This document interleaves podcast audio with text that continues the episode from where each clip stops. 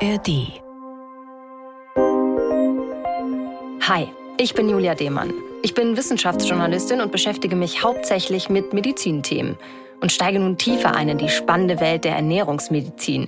Zusammen mit den NDR Ernährungsdocs aus dem bekannten Fernsehformat mit bewegenden Patientengeschichten und mit ganz vielen Tipps für alle, die gesund und lecker essen wollen.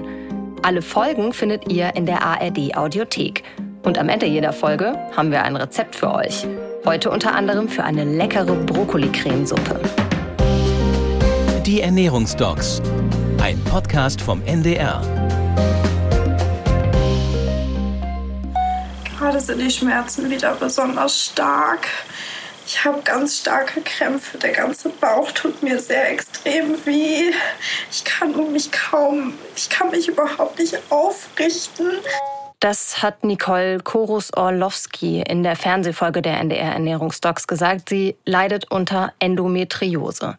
In Deutschland leiden geschätzt zwei Millionen Frauen daran. Und weil es eben so viele Betroffene gibt, wollten wir die Krankheit und die Geschichte von Nicole unbedingt auch in diesem Podcast besprechen. Und das mache ich heute mit NDR Ernährungsdoc Matthias Riedel. Er ist Ernährungsmediziner, Diabetologe und ärztlicher Direktor des Medikum Hamburg und seit 2014, also seit Beginn, Teil des Ernährungsdocs-Teams in der gleichnamigen Fernsehsendung im NDR. Grüß dich, Matthias. Schön, dass du heute bei mir im Studio bist. Moin, Julia. Matthias, ich habe mir die Fernsehfolge mit Nicole angesehen, die wir gerade eben schon mal gehört haben. Sie hat super heftige Beschwerden und du hast für sie eine Ernährungsstrategie entworfen. Und das ist bei Endometriose ja noch ziemlich neu, ne? Ja, das stimmt. Die Ernährungstherapie bei Endometriose ist in der jetzigen Medizinwelt noch überhaupt gar nicht angekommen. Neue Ansätze in der Medizin haben es häufig schwer und werden am Anfang extrem kritisch beäugt. Gerade wenn dann eine neue Fachrichtung wie die Ernährungsmedizin daherkommt und zeigt, wie man die Endometriose durch Ernährung beeinflussen kann, dann entsteht daraus halt auch immer so ein empfundener Vorwurf an das bisherige Verfahren. Und das, das ist ja gar nicht unser Ansatz. Ich höre dann aber immer wieder das Totschlagargument, wie ist denn die Studienlage? Und äh, wer soll denn die Studien bezahlen? Da gibt es ja kein Pharmainteresse hinter. Außerdem behandeln wir ja nicht mit neuartigen Medikamenten, sondern mit gesunden Lebensmitteln.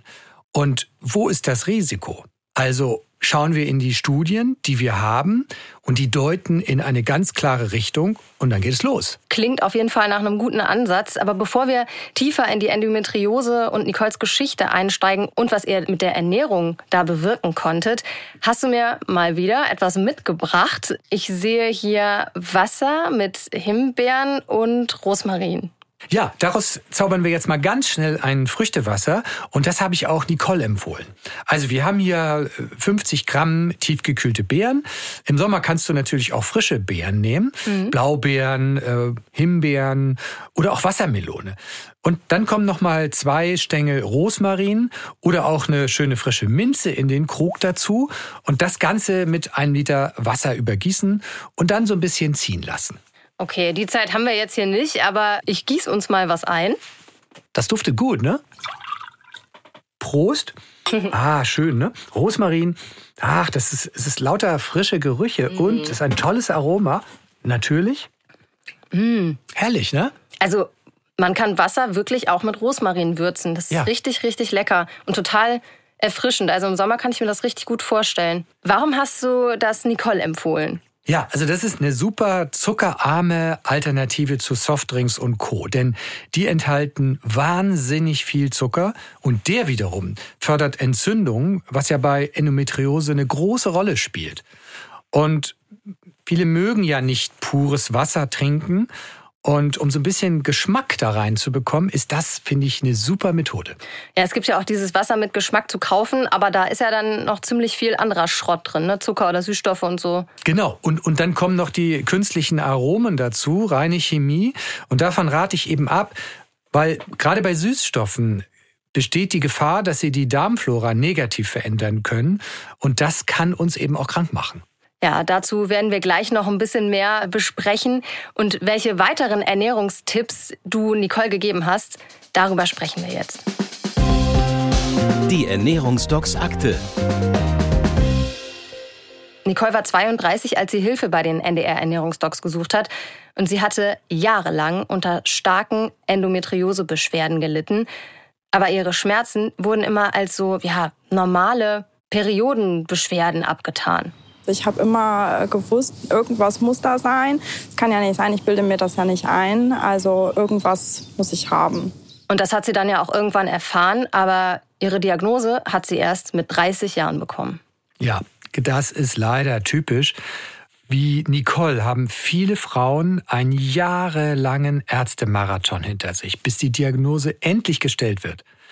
Die unterschiedlichen Beschwerden, die werden selten eben als Gesamtpaket begriffen.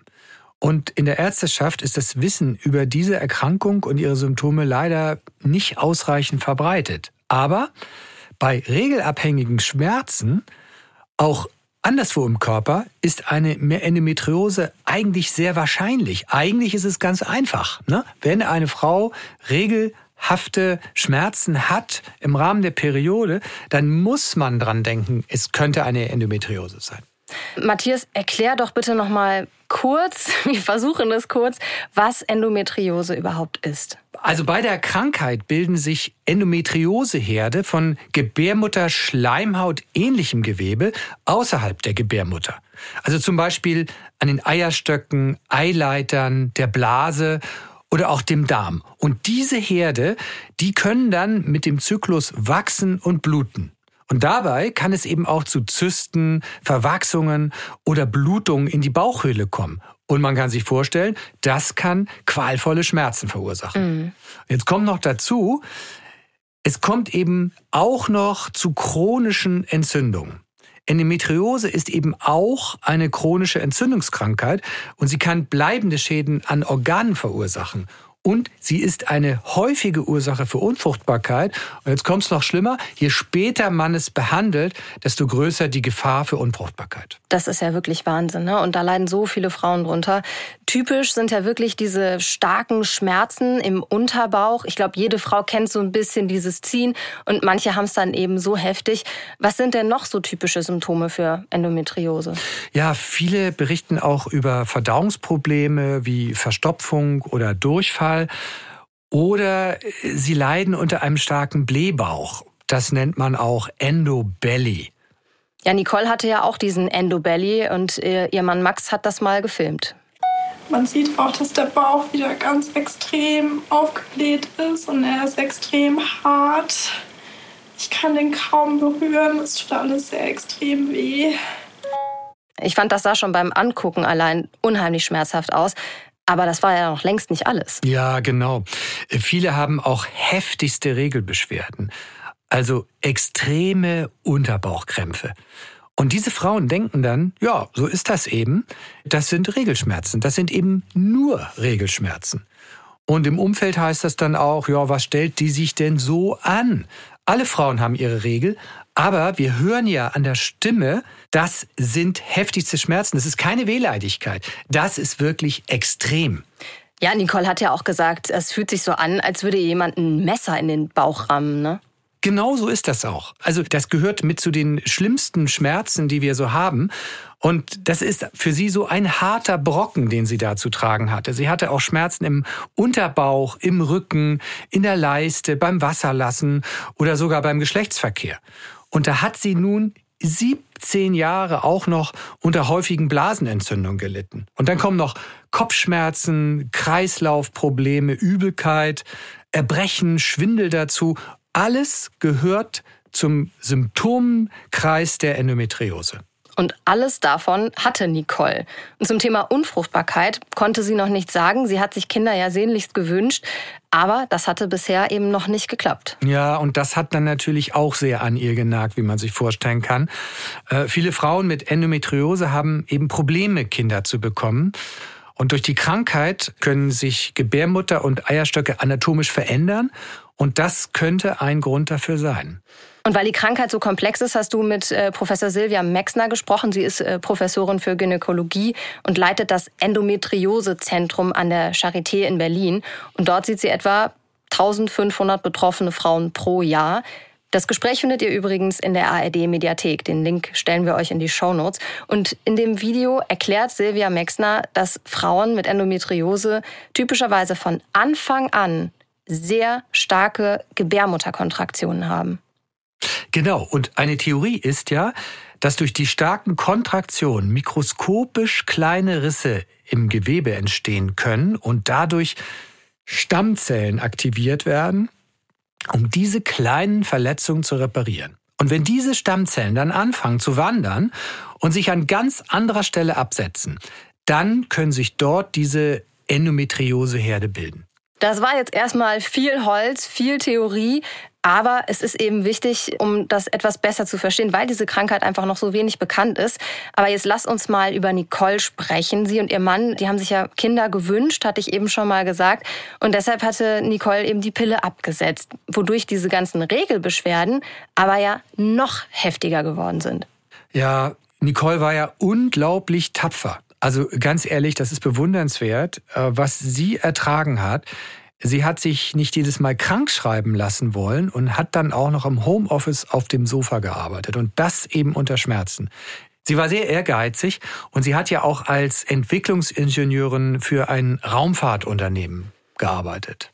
Ja, eine richtige Powerfrau, aber ohne Schmerzmittel konnte sie gerade in den ersten Tagen der Periode das äh, überhaupt nicht aushalten. Ne? Und äh, wegen ihrer Endometriosebeschwerden musste sie sogar ihr sehr geliebtes Hobby aufgeben, Lateinformationstanz. Sie hat ja mit ihrem Mann Max zusammen auf Leistungsniveau trainiert und an Turnieren teilgenommen. Und ja, dass sie nicht mehr tanzen konnte, das war echt hart für sie.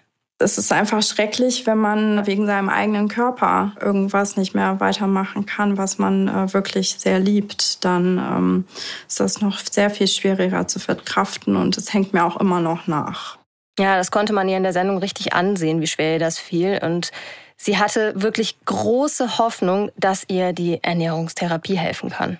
Ja, allerdings muss ich da natürlich ganz klar sagen, die Ernährungstherapie kann die Endometriose nicht heilen. Sie kann aber die Beschwerden lindern und die Lebensqualität verbessern.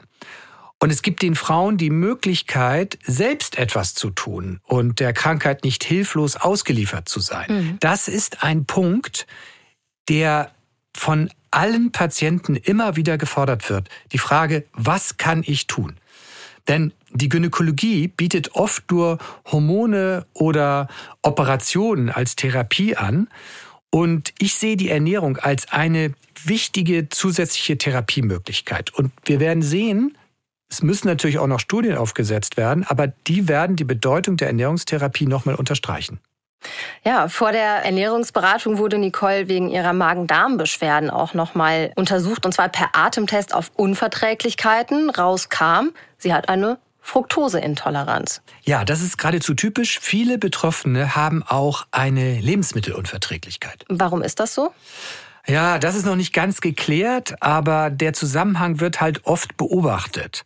Und in Nicoles Ernährungsprotokoll, da tauchten einige fruktosehaltige Lebensmittel auf, wie Obst, Süßigkeiten und Softdrinks. Und die haben wahrscheinlich ihre Bauchbeschwerden verursacht, die eben nicht zyklusabhängig waren. Hm. Und deshalb war der erste Punkt der Strategie vier Wochen mal Fructoseverzicht. Nicole hatte ihren individuellen Ernährungsplan ja von dir bekommen und äh, der Fructoseverzicht, das war Stufe 1. Stufe 2 war leicht verdaulich essen. Warum das? Ja, wegen der Bauchbeschwerden rate ich dazu, wenig Blähendes zu essen. Und wenn sich die Magen-Darm-Beschwerden verbessern, dann kann man den Fokus auch auf die antientzündliche Ernährung setzen. Denn die Endometriose und die Blasenentzündung sind ja am Ende entzündliche Erkrankungen antientzündlich, das habe ich von euch schon gelernt. Also ist vor allem wenig Zucker, wenig Weizen, wenig Fleisch und Fertigprodukte, am besten gar nicht. Ja, das ist die typisch westliche Ernährung. Das hast du dir gut gemerkt. Viele Menschen essen davon einfach zu viel. Davon müssen wir unbedingt weg und das kann Entzündung und somit Krankheiten fördern. Die nächste Stufe bei Nicoles Ernährungsplan war dann der Aufbau der Darmflora. Genau. Nicole hatte einen Mangel an Bifido- und Lactobakterien und das kann die Neigung zu Blasenentzündungen fördern. Und um die Darmflora wieder aufzubauen, setzen wir auf prä- und probiotische Lebensmittel. Habe ich auch schon oft von euch gehört. Nenn mal ein paar Beispiele. Ja, also Präbiotika sind Ballaststoffe und die haben wir zum Beispiel ganz viel in Chicorée, Lauch, Zwiebeln, Knoblauch, Schwarzwurzeln und Artischocken. Und Probiotika, die enthalten Milchsäurebakterien wie zum Beispiel in Joghurt, Kefir oder Buttermilch. Mhm. Und dann gab es ja noch eine weitere Stufe in dem Ernährungsplan und das war äh, histaminhaltige Lebensmittel zu äh, möglichst zu vermeiden. Warum das? Ja, das ist ein Behandlungsversuch gewesen. Wir wissen, dass Histamin Schwellungen bei Entzündungen fördern kann.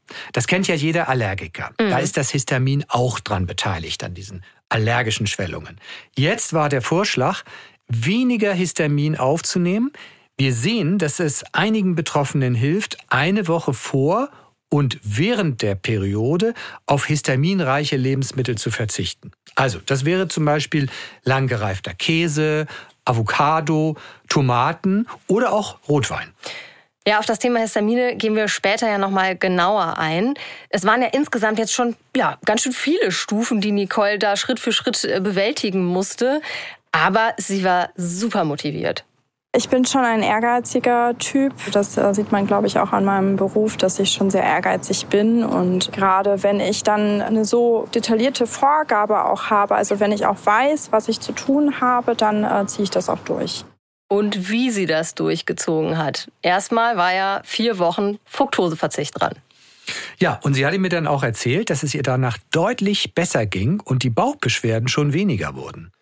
Und nach der Auslassphase hat Nicole dann langsam wieder Obst angefangen äh, zu essen, wie zum Beispiel Erdbeeren. Und die hat sie dann ja auch ganz gut vertragen. Ja, gerade wenn man wie Nicole fruchtzuckerhaltige Lebensmittel mit Eiweiß wie Milch, Joghurt oder Quark kombiniert, ist die Fructose besser bekömmlich. Außerdem kann der Körper nach so einer Auslassphase wieder mehr Fructose vertragen. Das mit dem Eiweiß finde ich einen ziemlich guten Tipp. Das kann man sich ja echt mal merken. Nicole hat ja nicht nur fruktosehaltiges Obst ausprobiert, sondern auch noch einige neue Rezepte mit ihrem Mann Max. Ja, eins ihrer Lieblingsgerichte war ganz fix gemacht. Zucchini mit Vollkornreis und Halloumi und dazu Fenchelgewürz. Das hatten die ganz neu für sich entdeckt. Magst du Fenchel? Äh, Fenchel, ja, ich kenne Fenchel, ich kenne Fencheltee, aber ähm, Fenchelgewürz, das kenne ich noch nicht. Nicole hatte zu dem Zeitpunkt ja dann schon die Stufe der antientzündlichen Ernährung erreicht und ähm, hat da, wie man dann auch wirklich sehen konnte, sehr darauf geachtet. Es gab richtig viel Gemüse, mehr Gewürze. Weizen hat sie durch Dinkel oder Vollkornreis ersetzt und sie haben weniger Fleisch gegessen. Und als Ersatz zum Beispiel den Grillkäse Halloumi genommen.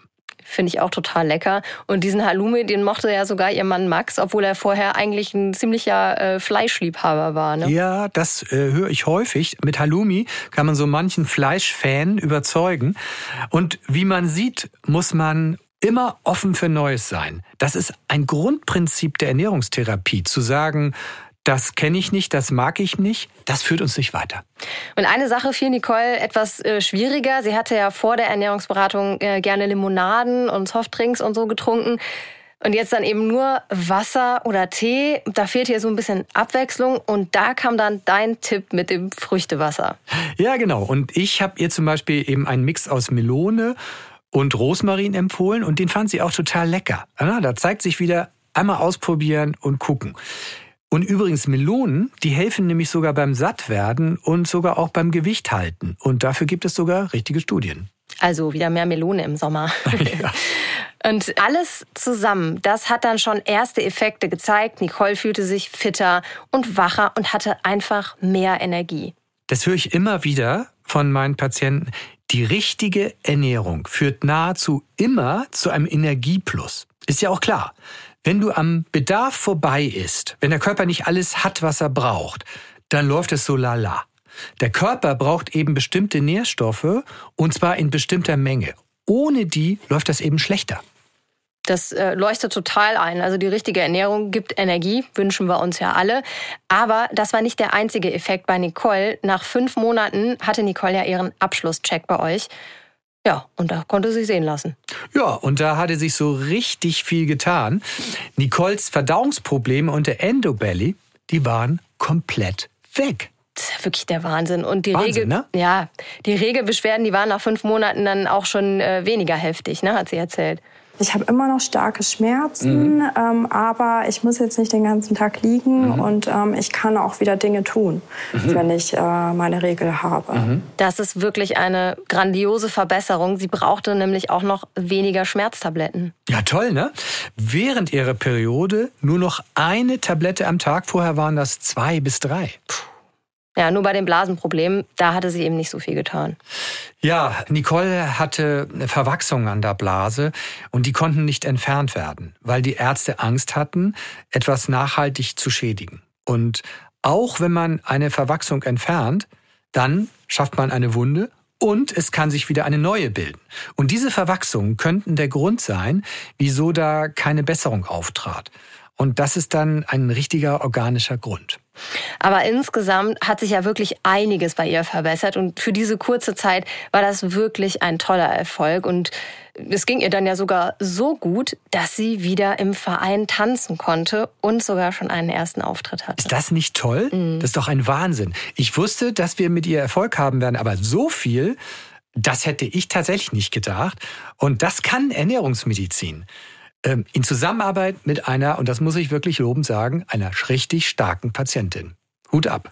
Das war toll. Also wirklich. Also wenn ich jetzt daran denke, bekomme ich noch Gänsehaut. Also es war wirklich schön, mal wieder auf der Fläche zu stehen. Während des Auftritts habe ich schon gedacht, oh nein, gleich ist es wieder vorbei. Und also es war wirklich schön. Ich war natürlich neugierig und habe mit Nicole telefoniert, wie es ihr aktuell so geht. Und ich muss kurz vorab sagen, sie ist schwanger. So langsam äh, fängt der Bauch auch an zu wachsen. Und tatsächlich merke ich das ziemlich stark. Also ich vermute aufgrund der Verwachsungen, die ich ja habe. Und ähm, ja, die Ernährung war gerade so in, in dem ersten Trimester schwieriger also wenn man äh, schwanger ist und dann irgendwie ständig Appetit auf irgendwelche Dinge hat und ähm, sich dann in der Zeit dann zusammenreißen muss, ja, das ist nicht ganz so einfach. Und noch ein anderer Punkt, Thema Fleisch. Also mein Eisenwert ist jetzt ziemlich weit runtergegangen, mhm. weil wir halt durch die Ernährungsdocs äh, habe ich halt, oder mein Mann und ich haben beide zum Ende hin fast gar kein Fleisch mehr gegessen. Mhm. Wir brauchten das auch gar nicht mehr, hatten jetzt auch gar nicht mehr so das Bedürfnis danach. Aber tatsächlich jetzt haben wir doch wieder häufiger Fleisch gegessen, weil Fleisch nun mal schon ein Eisenlieferant ist. Also jetzt kein Schweinefleisch, das haben wir immer noch gar nicht gegessen, aber eher mageres Fleisch dann. Ja, das mit dem Eisen, das habe ich von euch schon gehört. Das ist ja gerade Schwangere haben ja dann auch einen erhöhten Eisenbedarf.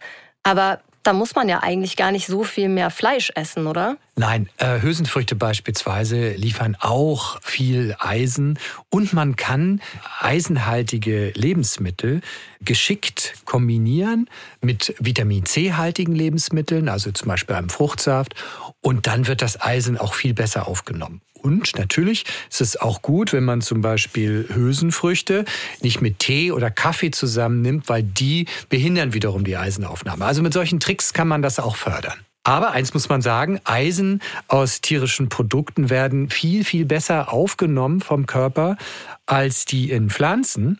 Und in so besonderen Situationen wie der Schwangerschaft, wo der Eisenbedarf besonders hoch ist, da kann es auch durchaus mal sinnvoll sein, ab und zu ein bisschen Fleisch zu essen. Das muss jetzt dann nicht unbedingt rotes Fleisch sein, das kann auch Hühnerfleisch sein oder Fisch. Über alles rund ums Thema Eisen haben wir schon in der RLS-Folge gesprochen. Da könnt ihr gerne auch mal reinhören.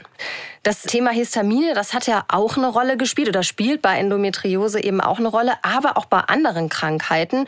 Und da steigen wir jetzt mal tiefer ein. Das Ernährungsdocs Wissen. So, Matthias, bevor wir uns jetzt äh, mal die Lebensmittel angucken, die Histamine enthalten oder solche, die man eben gut essen kann, wenn man eine Histaminunverträglichkeit hat, lass uns erstmal klären, was ist überhaupt eine Histaminunverträglichkeit? Also im Dünndarm regulieren normalerweise zwei Enzymsysteme den Abbau überschüssigen Histamins, das wir durch histaminreiche Nahrung aufnehmen. Wobei das eine, die Diaminoxidase, den größten Anteil der Arbeit leistet. Und auch das von den Darmbakterien selbst produzierte Histamin wird von diesen Enzymen inaktiviert. So. Und bei der Histaminunverträglichkeit geht man nun davon aus, dass ein Mangel oder eine Inaktivität dieser abbauenden Enzyme im Dünndarm vorliegt. Und dann kann tatsächlich ein Überschuss an Histamin im Körper verschiedene Beschwerden auslösen. Und damit ist Histaminunverträglichkeit keine Allergie, sondern eine Stoffwechselstörung. Das ist ja interessant. Und welche Beschwerden hat man dann? Ja, Histamin fördert eben Schwellungen. Und an der Haut sind das dann zum Beispiel rote Quaddeln, Juckreiz. Im Magen-Darm können Bauchschmerzen, Durchfall auftreten. Und im Nervensystem erleben wir dann Kopfschmerzen, Migräne oder Schwindel. Beim Herz-Kreislauf-System kann es dann niedriger Blutdruck, Schwindel, Herzrasen sein und Tja, die Atemwege, die reagieren dann mit Fließschnupfen oder Atembeschwerden. Gibt es denn dazu, zu dieser Histaminunverträglichkeit irgendwie ja, eine richtige Diagnose oder behandelt man einfach die Symptome? Ja, es gibt leider kein eindeutiges diagnostisches Verfahren, das eine Histaminunverträglichkeit nachweisen kann. An erster Stelle steht erstmal ein ausführliches Arzt-Patientengespräch. In diesem Gespräch werden Fragen nach den Beschwerden und nach der Reaktion auf starke Auslöser wie zum Beispiel Rotwein, Hartkäse oder Thunfisch besprochen. Gerade deshalb sollte man auch ein Ernährungssymptomtagebuch führen, in dem die verzehrten Lebensmittel, die eingenommenen Medikamente und die Beschwerden chronologisch aufgelistet werden. Und man geht jetzt davon aus, dass eine Histaminunverträglichkeit vorliegt, wenn mindestens zwei typische Indizien auftreten. Das ist ein bisschen wie Kriminalistik, Detektivarbeit.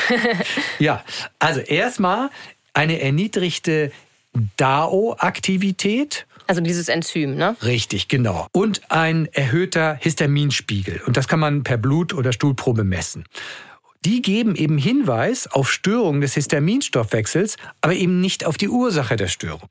Und zum Zweiten können wir eine histaminfreie Diät durchführen und schauen, ob das eine Besserung bringt. Also die sogenannte Eliminationsdiät. Mhm. Man meidet alle Lebensmittel, die größere Mengen an Histamin, aber auch an anderen sogenannten biogenen Aminen enthalten und diese Diät sollte über einen Zeitraum von vier Wochen eingehalten werden. Im Falle einer Histaminunverträglichkeit stellt sich dann eine rasche Besserung der Symptome ein. Aber woher kommt denn eigentlich so eine Histaminunverträglichkeit? Hat man das einfach? Ja, es gibt eine erbliche Form, die ist aber extrem selten und die bleibt auch ein Leben lang bestehen. Und die erworbene Form kann durch verschiedene Faktoren hervorgerufen werden. Zum Beispiel durch einen Infekt der Darmschleimhaut kann es vorübergehend zu einer verminderten Aktivität der Diaminoxidase kommen. Und die geht dann wieder weg. Genau, die bessert sich wieder. Aber auch bestimmte Medikamente und Lebensmittel können eine verminderte Aktivität des Enzyms verursachen. Um die Lebensmittel soll es ja hier vor allem gehen. Da gucken wir gleich drauf. Welche Medikamente äh, können sowas begünstigen? Oh, die Liste ist richtig lang. Es sind äh, vielfach dabei Medikamente zur Blutdrucksenkung, auch Schmerzmittel und Antidepressiva, die so eine Histaminunverträglichkeit fördern können. Denn die hemmen zum Teil eben diese Diaminoxidase-Aktivität. Kann man da den Arzt oder die Ärztin vielleicht auch um eine Alternative bitten? Ja, unbedingt, natürlich. Also das muss man ausprobieren. Ich empfehle dann einmal einen Auslass, wenn es geht. Das muss man mit dem Arzt absprechen und schauen, wird die Symptomatik besser? Wenn man es wieder einsetzt, das Medikament, und die Symptomatik wird wieder schlechter, dann hat man es bewiesen. Und dann sollte man sich überlegen, welches Alternativprodukt man nimmt. Mhm, also da lohnt es sich einfach immer mal wieder auch äh, mit dem Arzt oder der Ärztin zu sprechen, wenn man merkt, man hat da Nebenwirkungen. Kommen wir jetzt mal zu unserem Hauptthema, den Lebensmitteln. Ja, große Mengen histaminhaltiger Lebensmittel und alkoholische Getränke können bei empfindlichen Personen Beschwerden machen, aber auch andere sogenannte biogene Amine wie Tyramin und Serotonin sind auch dafür verantwortlich. Also das, das Histamin ist dann eben auch ein biogenes Amin. Und wo stecken denn Tyramin und Serotonin drin? Ja, Tyramin beispielsweise finden wir in Hefe, Fisch, Wurst, Käse oder auch Himbeeren. Und Serotonin zum Beispiel in Walnüssen, Ananas, Bananen oder auch Tomaten. Bis auf die Wurst waren das jetzt alles aber eher gesunde Lebensmittel. Ja, blöd, ne? Das ist so. Aber es gibt eben auch genug Alternativen und auf die Dosis kommt es an. Manche Menschen vertragen kleinere Mengen histaminhaltiger Lebensmittel gut. Man muss das also erstmal sortieren und später wieder das eine oder andere dazu nehmen. Mhm. Dann lass uns doch jetzt mal gucken, wo Histamin überall so drin ist. Also ratter jetzt bitte nicht eine ganze Liste runter. Ich nee. glaube, dann sitzen wir morgen noch hier. Keine Sorge. Aber mal so ein paar Beispiele, so Produktgruppen vielleicht oder so, wo äh, die besonders viel Histamin enthalten? Histamin bildet sich eben vor allen Dingen bei der Lagerung und Reifung von eiweißreichen Produkten, also langgereifter Käse, geräucherte oder getrocknete und eingesalzene Fisch- und Wurstwaren. Und da sind ganz besondere Fischarten hervorzuheben, wie zum Beispiel Makrele, Thunfisch, marinierte Heringe oder auch Bergkäse und Parmesan, ganz klassisch, Brie, Harzer Käse, Wurstsorten wie Salami, Zervelatwurst, Landjäger, Mettwurst, roher Schinken, Speck. Die soll man ja eh nicht essen. Die soll man eh nicht. Das ist dann leicht, ja. Aber auch Sauerkraut, sowas Gesundes wie Sauerkraut und in Essig eingelegtes Gemüse. Jetzt hast du aber eben gesagt, Eiweißprodukte vor allem, die lange gelagert werden. Gemüse enthält da jetzt in der Regel nicht so viel Eiweiß. Warum auch da? Ja, äh, um es richtig schön kompliziert zu machen, natürlich Gärungsprozesse können ah. auch dazu führen. Mhm. Also deshalb dann auch der Rotwein, der so viel Histamin enthält. Jein, es ist also nicht so ganz einfach. Weine, speziell Rotweine, gelten als häufigster Auslöser der Unverträglichkeit. Und mhm. deshalb wird bei Histaminintoleranz empfohlen, den Alkoholkonsum weitestgehend, vor allen Dingen aber auch zum Essen einzuschränken. Und das liegt daran, dass Histamin aus Getränken schneller aufgenommen werden kann. Und der Alkohol erhöht auch auch noch die Durchlässigkeit der Darmwand und hemmt die Diaminoxidase im Darm. Und außerdem fördert er die Histaminausschüttung im Körper. Also Rotwein wirkt gleich an mehreren Stellen. Also das heißt, Rotwein selbst ist jetzt gar nicht so das super histaminreichste Lebensmittel, aber es sorgt vor allem eben dafür, dass dieses körpereigene Histamin freigesetzt wird und dann eben Probleme macht, wenn man empfindlich ist. Ganz genau so ist das. Gibt es noch andere Lebensmittel, die so wirken wie Rotwein? Ja, leider äh, jede Menge. Also zum Beispiel Zitrusfrüchte, Schokolade, Erdbeeren, Bananen, Ananas, Himbeeren, Birnen, Kiwis, Tomaten, leider auch Hülsenfrüchte, Weizenkeime, Cashewnüsse, Walnüsse, Meeresfrüchte. Also alles, was gesund ist. Ja, leider sehr viel davon. Aber auch Geschmacksverstärker wie Glutamat, das sind die Zusatzstoffe E620 äh, bis 625. Die können auch die Diaminoxidase am Abbau von Histamin hindern. Wo ist dieses äh, Glutamat drin? Also ich kenne das so aus der asiatischen Küche. Mhm, genau so. Und äh, das finden wir eben auch in Fertiggerichten, Suppen, Brühwürfeln, Knabberkram wie, wie Chips oder es wird auch der Sojasauce zugesetzt. Mhm. Also E620 bis E625 nicht kaufen, wo das draufsteht. genau. Ja. Das waren jetzt ja auch mal ein paar ungesunde Lebensmittel, die man meiden sollte. Die sollte man ja sowieso meiden. Aber ich habe es eben schon mal gesagt, es fallen dann ja auch echt viele gesunde Lebensmittel weg. Und das ist ja dann gar nicht so einfach. Da könnte man sich ja echt den ganzen Tag mit beschäftigen. Ja, das ist auch so. Und deshalb rate ich auch allen Patientinnen mit äh, Endometriose, sich Profihilfe, äh, eine richtige professionelle Ernährungsberatung zu holen. Und auch alle anderen mit Histamin und Ja, natürlich, genau. Weil das Ganze ist so komplex und man fängt dann an, so viele tolle, gesunde Lebensmittel wegzulassen, dass man sehr schnell in eine Mangelernährung kommt. Und das darf natürlich das Ergebnis nicht sein. Deshalb verlinken wir euch auch eine Liste in unseren Shownotes, was schlecht ist bei einer Histaminunverträglichkeit und welche Lebensmittel günstig sind. Und interessant ist auch noch zu wissen, weder durch Kochen, Braten, Grillen oder Backen, noch durch Tiefkühlen kann Histamin zerstört werden. Da ist nämlich Hitze und Kälte stabil, aber Histamin ist wasserlöslich. Und da wird zum Beispiel bei Fisch empfohlen, ihn vor der Zubereitung zu wässern. Das alles und noch viel mehr an Tipps erfährt man eben an einer professionellen Ernährungsberatung oder in einer Schwerpunktpraxis Ernährungsmedizin. Wir haben jetzt ganz viel über Histaminunverträglichkeit schon mal besprochen, über die Lebensmittel, die man, äh, bei denen man eher vorsichtig sein sollte oder auch gucken sollte, in welcher Menge man die verträgt. Lass uns jetzt noch mal ganz kurz zurück zur Endometriose kommen. Wie kann histaminarme Ernährung bei Endometriose helfen? Ja, der Hintergrund ist der. Histamin kann Beschwerden verstärken, denn es ist an entzündlichen Prozessen beteiligt. Histamin wird ja auch im Körper gebildet, unter anderem in der Gebärmutter und in den Eierstöcken. Und es fördert die Ausschüttung von Östrogen. Und dieses Hormon wiederum reguliert die schmerzhafte Kontraktion der Gebärmutter während der Regelblutung. Es gibt ja auch noch andere Erkrankungen, bei denen histaminarme Ernährung sinnvoll ist, zum Beispiel Migräne oder Neurodermitis. Dazu haben wir übrigens jeweils auch eine Folge schon gemacht, die ihr euch gerne anhören könnt. Jetzt haben wir wirklich die wichtigsten Punkte rund um das Thema Histamine besprochen und jetzt geht's an die Umsetzung. Wir haben heute gleich mehrere leckere Rezeptideen für euch. Das Ernährungsdocs Rezept. Wir haben hier wieder unseren Korb voll mit guten Zutaten. Heute sehe ich da Brokkoli, Alles grün, alles Gemüse. Blumenkohl, Rotkohl, Kresse, Kresse Samen, ne? Rettich und Radieschen. Einmal durch den Gemüsegarten. Ja, was haben denn diese Pflanzen alles gemeinsam? Warum sind die da jetzt alle so in unserem Korb? Das sind alles Kreuzblütlergemüse und die sind histaminarm. Magst du was davon? Ja, ich mag eigentlich alles. Gut, Blumenkohl ist jetzt nicht so ganz mein Favorite, aber esse ich auch. Aber Brokkoli, Rotkohl, Radieschen, Rettich, super. Ja, willst du mal in den Meerrettich beißen? Puh, mal gucken. Mal ein Stück.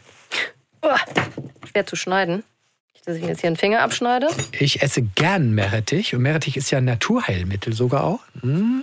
Boah, ich bin mal Ah, gespannt, ob ich das aushalte. So stark, schön. Die Österreicher essen das auch viel. Finde ich ganz Boah. toll. Boah! Ja, Ah, tatsächlich, du merkst, es ist ein sehr wirksames Naturheilmittel. oh ja, also es wirkt ganz extrem in meiner Nase gerade. Aber Ja. lecker. Ich mag die, also das ist schon eine, eine nette Schärfe und die lässt zum Glück, merke ich gerade, auch schnell wieder nach. Eben.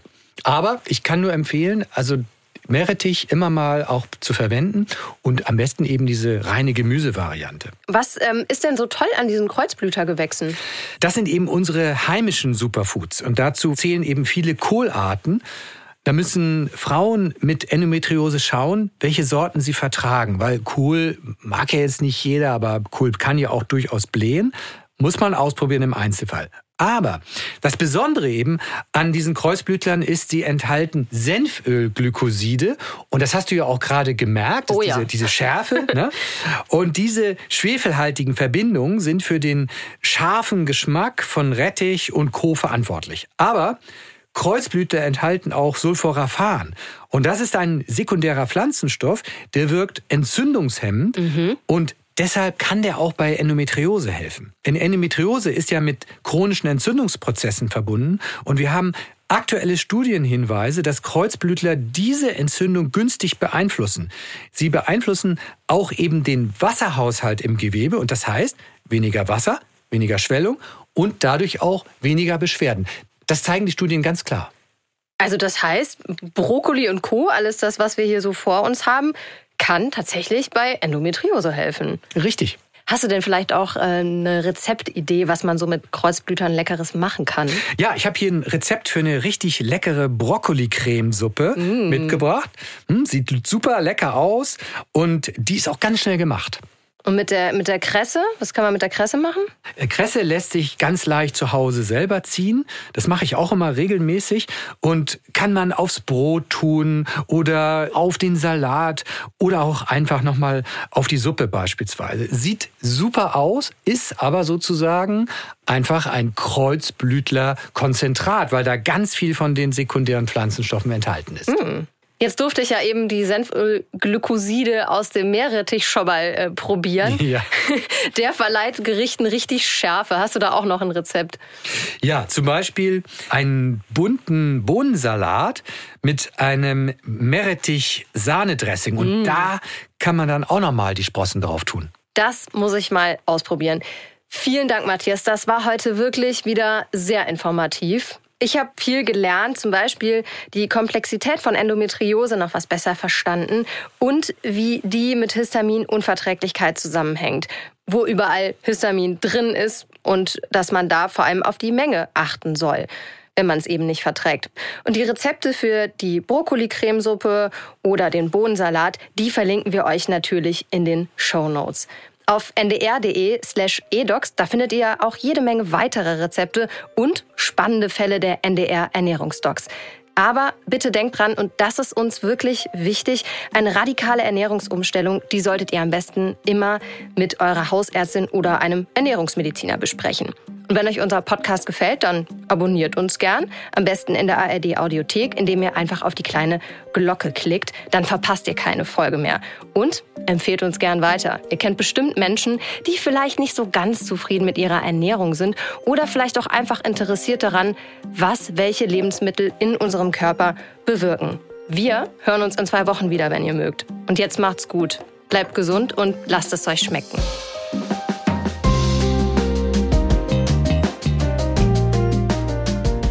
Und jetzt habe ich wie immer noch einen Podcast-Tipp für euch. Du warst ja, Matthias, bei meinen Kolleginnen Steffi Banowski und Anne Radatz beim Podcast Flexikon zu Gast. Genau. Und worüber ihr da gesprochen habt, das erzählen euch die beiden jetzt am besten mal selbst. Guten Tag, das ist das Flexikon. Äh, ganz kurz. Wir haben auch noch was zum Thema Ernährung. Wir sind Steffi und Anne vom Flexikon Podcast. Das Thema Ernährung hat uns gerade kürzlich aufgewühlt und zwar als im Büro die Snackbox abgeschafft wurde. Oh ja. Das heißt, wir fangen in puncto gesunde Ernährung wirklich bei Null an, aber es ist ja nie zu spät und deshalb beschäftigen wir uns in unserer aktuellen Folge mit dem Thema Ernährungstrends. Was da nicht alles gibt. Eiweißpuddings, Chiasamen-Bowls, 16 zu 8, Low Carb, High Carb, Bitterstoffe, Apfelessig. Aber was macht den Teint wirklich rosig und die Fesseln zart und vor allen Dingen, was macht wach, was macht fit und wie ist man immer gut drauf oder manchmal zumindest, das würde uns schon reichen. Viele Ernährungstrends machen ja in erster Linie eins, nämlich arm. Für die Erkenntnis reicht bereits ein Zug durch den Supermarkt. Und manche machen auch einsam spätestens dann, wenn einen keiner mehr zum Essen einlädt. Wir haben die Journalistin Anna Funk befragt, die hat nämlich so ziemlich jeden Trend ausprobiert und ist auf so ein paar Sachen auch hängen geblieben und Dr. Matthias Riedel, denn der kennt sich auch ganz gut mit Essen aus. Haben wir gehört. Das Flexikon ist auch für Ernährungsfragen gut, überall, wo es Podcasts gibt, zum Beispiel in der ARD Audiothek. Ja, das war ein tolles Gespräch. Hört doch mal rein. Und den Link dazu findet ihr natürlich wie immer in unseren Shownotes. Die Ernährungsdocs, ein Podcast vom NDR.